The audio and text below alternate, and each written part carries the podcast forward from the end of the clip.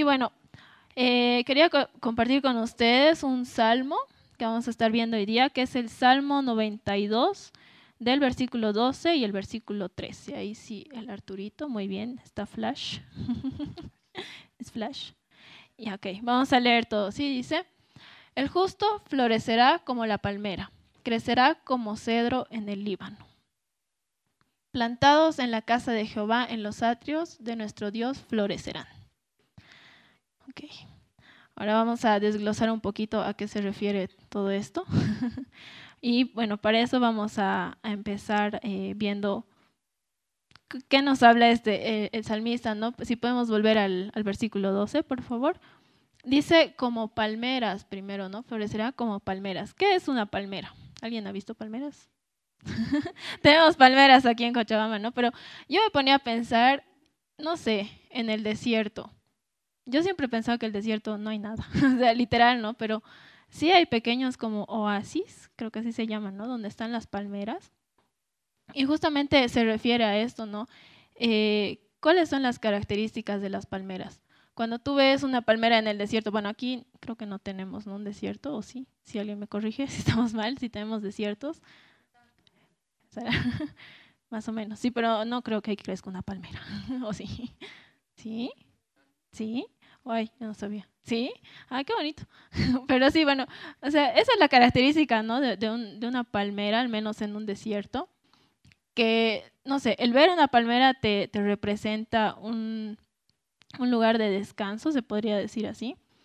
Te puede ser un lugar donde vas a encontrar tal vez agua porque sí necesitan agua. Y bueno, la característica de esto es eh, eso, ¿no? Que, que sí representa un, oasis y un lugar de, descanso.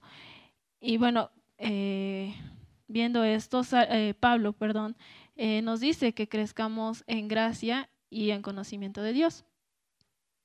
¿Y qué, qué significa todo esto? Bueno, vamos a ir a Éxodo 15, 27 para ver un poquito más de, de esto de las palmeras. Porque sí, o sea, la verdad, yo cuando me ponía a ver todo, todo esto, bueno, cuando leo el Antiguo Testamento, literal eh, me imagino como que pura tierra. O sea, ni, ni siquiera en mi mente existía como que podía haber alguna plantita o algo. Pero no es así. Ahí, por ejemplo, en, en Éxodo 15, 27 dice, y llegaron a Elim, donde había doce fuentes de agua y setenta palmeras, y acamparon allí junto a las aguas. Bueno, un poquito investigando qué significaba Elim. Elim significa lugar de muchos árboles. Entonces, en ese pasaje de Éxodo podemos ver que estaban viajando los israelitas y ellos han viajado por el desierto, ¿no? Como sabemos, han estado 40 años dando vueltas, pero cuando llegaron a una parte que se llamaba Elim, que justamente significa ese lugar de muchos árboles, eh, encontraron fuentes de agua. Y dice 70 palmeras y acamparon ahí. Entonces, eh, en, en la Biblia, las palmeras llegan a significar eso, un lugar de descanso, un lugar que puede ser de bendición para los demás. Y justamente el Salmo nos dice, el justo florecerá como las palmeras. Entonces eh, nos lleva a pensar esto, ¿no? Que nos está diciendo que seamos como esas palmeras, que sean bendición y también, ¿no? Crecer más allá de las circunstancias, porque sí, como les digo, en mi mente no cabe que haya algún árbol en, en, el desierto, pero en realidad sí puede haber. Entonces, el crecer más allá de las circunstancias, el poder ser de bendición más allá de, de mis circunstancias, es algo que nos está diciendo aquí la palabra. Y bueno, la siguiente forma que nos, que nos dice es como cedro. Si podemos volver al, al Salmo, por favor. Dice, crecerá como cedro en el Líbano. Y ahora, ¿qué, qué significa el cedro? Bueno, primero, ¿qué es el Líbano? ¿no? Porque para algunos es como que, ¿qué es? Y bueno, yo también me puse a investigar. El Líbano justamente se refiere a, a Canaán, se refiere a, al lugar que era la tierra prometida para los israelitas. Entonces, este árbol era muy característico de esta zona. Y es un árbol, bueno, lo que he podido ver en foto es un árbol grande, es un árbol que ha sido usado como material de construcción. Y también eh, es interesante esto porque dice que se usaba como ritos de purificación en Israel. Eh, bueno, no, no, no dice exactamente para qué, pero es muy interesante ver esto, ¿no? Cómo el cedro ha sido usado en el templo.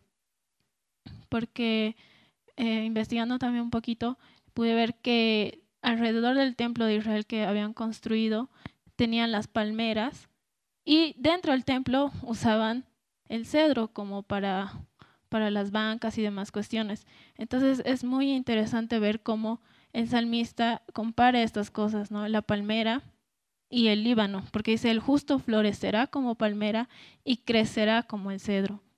El cedro significa fuerza, significa estabilidad. Es un árbol muy grande que puede, que puede ser usado para muchas cuestiones. Ay, perdón. Y bueno, ya, y a lo que quería llegar con esto es, eh, ¿qué podemos eh, ver en estas dos cuestiones? Son dos árboles, ¿verdad? Y los árboles, ¿qué crecen? O sea, cuando yo planto un árbol, ¿crece ese ratito? No, no. Pasan muchas cosas. Eh, para que un árbol pueda tener toda esa fuerza o toda esa grandeza, porque a mí me sorprende qué tan grandes son las palmeras del, de la heroína, ¿han, visto alguna vez? A mí me impresiona porque es tan gigante y bien ambientecito y es como que se mueve así. No sé, yo pienso que es vaquero, pero, pero no se cae. Algunas veces sí. Pero es, es, muy interesante ver, o sea, cómo, cómo es la creación de Dios, ¿no? Cómo eh, no es que yo pongo la semillita y ya es grande. No, sino que hay todo un proceso a través de esto. Y esto es las raíces. Las raíces son las que empiezan el árbol. No sé si algunos han visto ese, no sé si es un meme, pero es, es como que ay, la plantita de casa se muere por más que le esté regando, por más que le esté dando todo esto. Y no sé, esa hierba que está ahí en el pavimento sigue creciendo por más que la corte, ¿no? pero eso no es porque, ay, esa plantita ha caído ahí, sino que yo pienso, ¿no? Que ha sido tal vez algún árbol, alguna planta que ha estado antes y ya vinimos nosotros los humanos a querer venir en auto, no sé, carreteras pero la raíz es tan fuerte tal vez de esta plantita que a pesar de tantas cosas encima, sigue creciendo. Entonces es muy interesante cómo aquí el salmista nos compara a nosotros como árboles, como una palmera, como un líbano, porque dice el justo y nosotros somos los justos. Y es muy, muy interesante esto.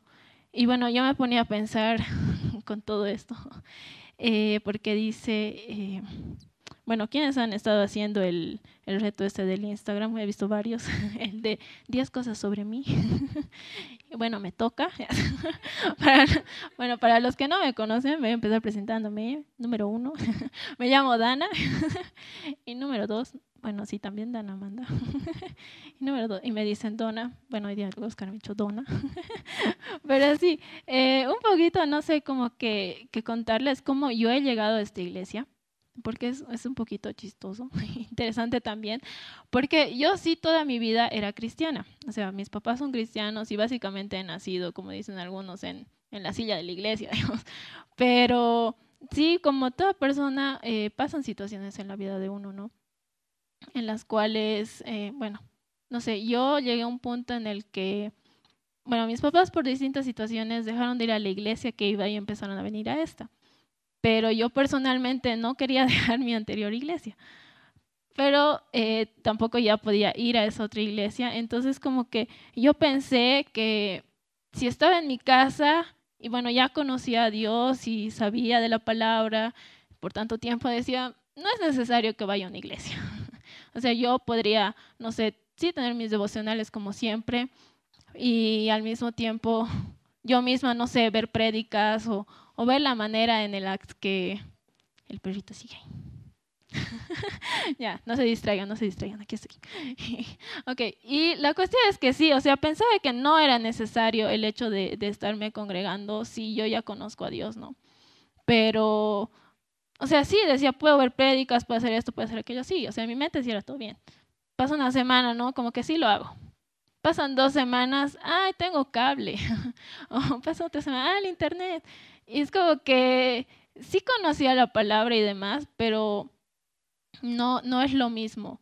No es lo mismo el hecho de venir a congregarte o ir a congregarte a una iglesia que estar tú. O sea, sí están bien los tiempos que tienes con el Señor, porque tienes que tenerlos, pero eso no reemplaza el hecho de, estar en una iglesia. Y eso yo me ponía a pensar en comparación a, los árboles que estamos hablando, ¿no? que, que estos echan raíces, que tienen tanta fuerza. Pero yo me comparaba ese rato, bueno, viendo la perspectiva, ¿no? Que podría ser como un bonsai, tal vez. ¿Cuántos conocen un bonsai o han tenido un bonsai? Son bonitos, ¿no? Yo quería traerme uno de, de Argentina, ahora de Chile, no, de Argentina, pero no se podía, no se me echó, no se puede. Pero la cuestión es que, a ver, ¿cuáles son las características de, de un bonsai? Son chiquititos, son, son gorditos. Qué racistas. sí, les han cortado las raíces, los, los vuelven chiquititos, ¿no ve? Sí, se mantienen así. Y yo buscando, o sea, la definición sí dice así que, que es, no sé, creo que genéticamente modificado o algo así. Pero me encantó la última parte que dice que todo esto lo hacen para que se mantenga de un tamaño mucho menor al que alcanzaría en circunstancias naturales. Eso es así como que, wow. o sea, prácticamente es como que al arbolito lo cortas como para que no alcance lo que debería haber alcanzado. Y yo me ponía a pensar en esto, o sea, cuando ese tiempo en el, en el que, bueno, volviendo a mí, eh, o sea, todo ese tiempo que como que dije, no, yo puedo, yo puedo ser sola, sola, pero en realidad no. Y poniéndome así como comparándome con bonsai, es como que estaba en mi tamaño en el que, en el menor tamaño que alcanzaría, que en circunstancias naturales, que el venirme a congregar. Y eso les voy a decir el, por qué. Porque estamos para crecer y ser de bendición para otros. No estamos en, aquí en la tierra, sí, o sea, aceptamos al Señor y somos salvos, sí, pero no me quedo con esto. Lo que tenemos que hacer es crecer y ser de bendición para los demás. Y bueno, aquí el, el Salmo nos dice el justo, ¿no? Y eso les estaba hablando un cachito. Y podemos ver qué es ser justos. Nosotros somos justos porque dice en su palabra en 2 Corintios 5:21, si podemos ir ahí. 2 Corintios 5:21.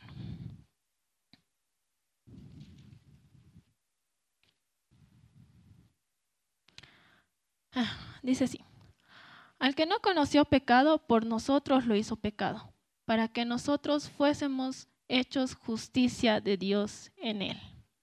Me gusta mucho ese pasaje porque no, no es por mí que soy justa, no, no son por mis obras, es porque Jesús lo hizo. Nosotros somos hechos justos por causa de Jesús.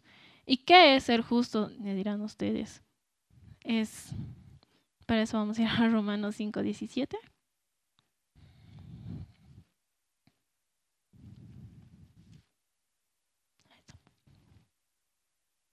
Dice así, pues si, si por la transgresión de uno solo reinó la muerte, mucho más reinará en vida por uno solo, Jesucristo, los que reciben en abundancia de la gracia y el don de la justicia. Ser justos es un regalo, ser justos es un don que nos da Dios. Ahí, ahí dice por la gracia, por su gracia somos justos y Él nos llama así. Y esto es algo que se recibe por la fe, porque al momento en que nosotros recibimos a Dios en, nuestro corazón, en el momento en que aceptamos todo esto, adquirimos la naturaleza de Dios. Nosotros somos justificados por nuestra fe. Y esto me gusta el, que lo que dice la naturaleza de Dios. Eh, bueno, yo lo, yo lo pongo mucho con, con lo que es la influencia.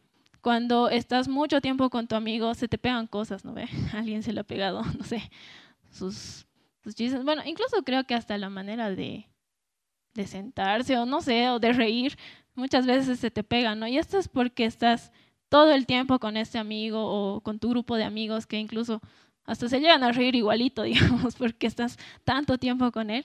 De la misma manera nos pasa cuando estamos todo el tiempo con el Señor. Cuando tenemos esa relación con Él, las cosas se nos pegan.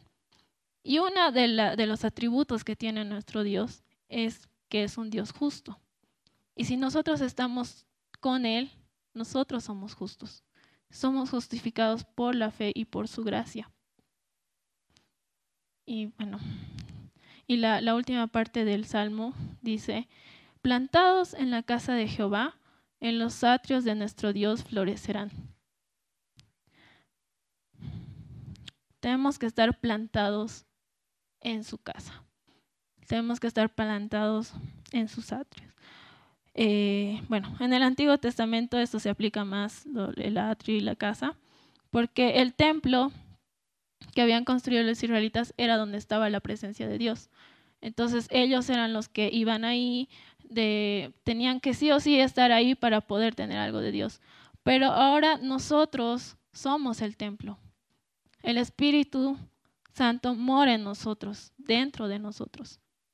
Entonces, eh, eso es lo que es iglesia. O sea, si cada uno tiene al Espíritu, pero tenemos que estar reunidos.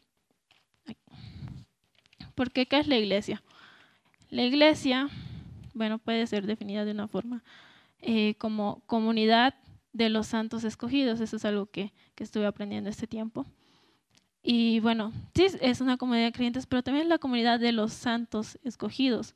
Y esto es porque, porque también somos santos. Así como les dije que somos justos, también somos santos. ¿Y qué es ser santos? Ser santos es ser apartados. Es ser apartados del pecado, pero no del pecador. O sea, no, no del mundo, ¿me entienden? No como que somos aquí reuniditos y ya somos santos, ¿a qué bonito. No, sino que sí somos apartados, pero es un proceso. No es algo que, que te va a pasar de la noche a la mañana, así, ah, ya, ya, ya, no, ya no voy a pecar nunca más, ¿a qué bonito. No, sino que es un proceso porque es, eso es lo que el Señor ha hecho con nosotros en el pasado. Él sí nos llama a, a estar con Él, a aceptarlo y ser, ser parte de, pero en el presente es cuando somos santificados. En el presente es cada día el luchar con nuestros, con nuestros pecados y el luchar con las circunstancias que vienen para que en un futuro seamos glorificados junto con Él. Y para esto, bueno, quería que vayamos a Efesios 1 del 22 al 23.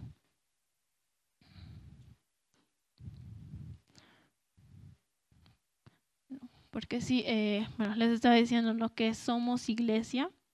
¿Y qué, qué, es la iglesia? ¿no? ¿Qué es la comunidad que somos nosotros? Porque Cristo, Jesús, es la cabeza y nosotros somos el cuerpo.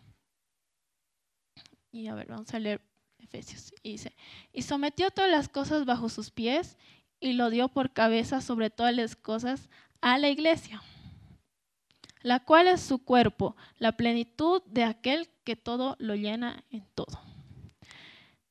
Esto es muy genial porque dice a la iglesia, no dice a la Dana, no dice al Álvaro, no dice solo la Di, sino a la iglesia como tal. Nos ha dado todas estas cosas a nosotros como un cuerpo, que somos el cuerpo de Cristo.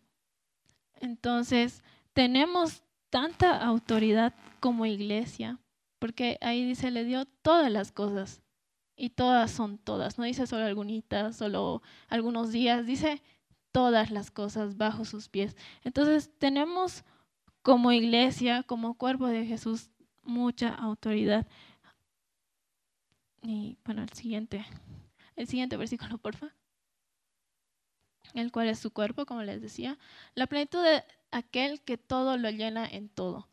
¿A qué se refiere a Jesús? Jesús va a llenar todo lo que necesitamos. Y bueno, eh, como iglesia, como, como cuerpo, vivimos eh, en tres, tres cosas que yo me noté acá. Que una es el amor.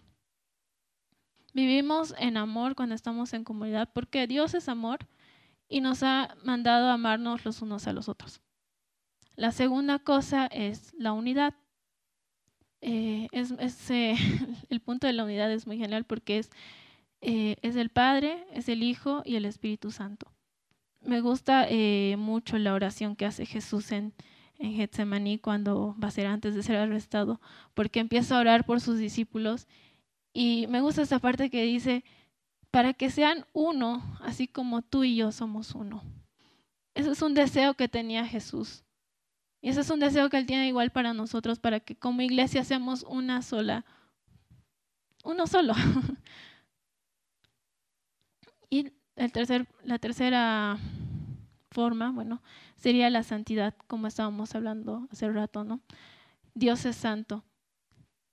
Y en 1 Pedro 1.16 dice, sed santos porque yo soy santo. Y esto se aplica mucho a lo que les decía hace rato, ¿no? El hecho de, igual cuando somos justos, es porque adquirimos la naturaleza que tiene Dios. Dios es justo, Dios es santo. Por lo tanto, si yo estoy enraizada con Él, yo voy a ser justa, yo voy a ser santa, pero no por las cosas que yo haga, sino porque Él, Él las hace en mí. Todos somos un cuerpo, no podemos estar solos.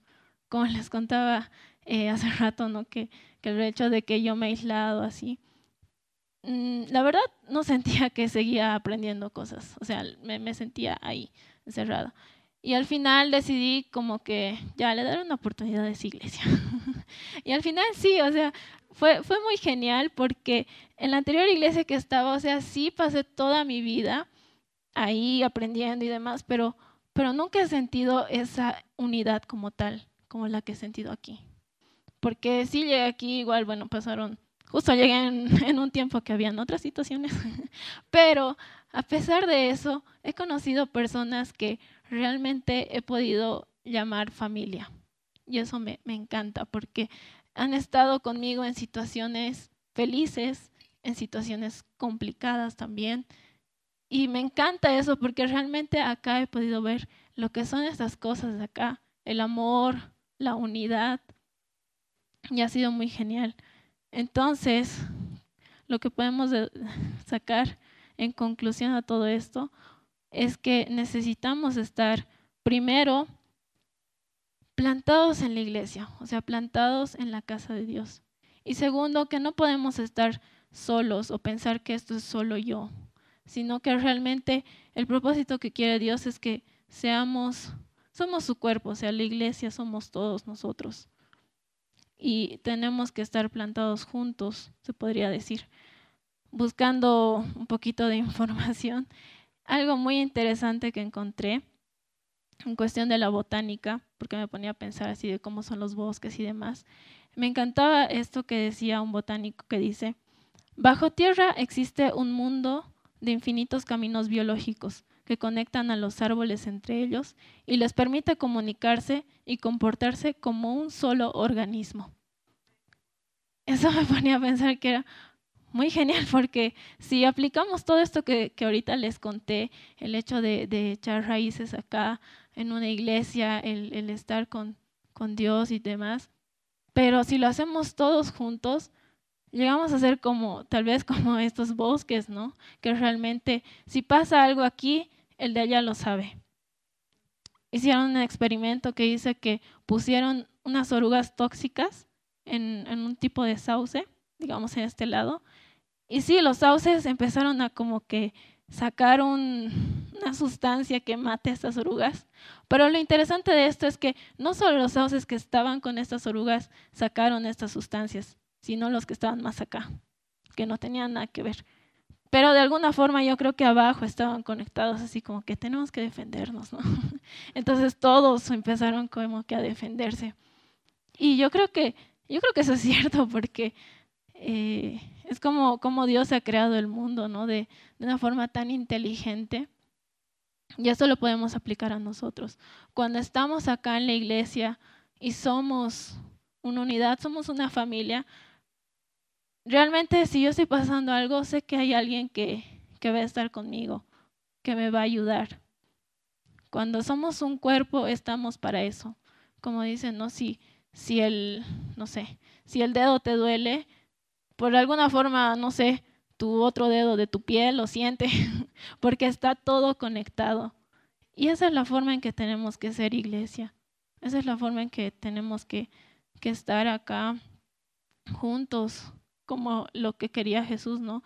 Eso me encanta porque dice que seamos uno, que sean uno como tú y yo somos uno, oraba Él.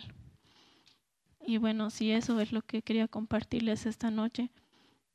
Animarles a que realmente estemos plantados acá en la iglesia, realmente podamos estar unidos para que en cualquiera de las situaciones que se vengan en la vida, sean vientos, sean sequías como pasan en los árboles, pero para nosotros sean todas esas situaciones que pueden darse en nuestras vidas, podamos estar firmes, podamos ayudarnos los unos a los otros, para que podamos permanecer y también, como les decía, ¿no? el, el hecho de estar, pero también estar para los demás, para que nuestros frutos, para que podamos ser de bendición para los demás.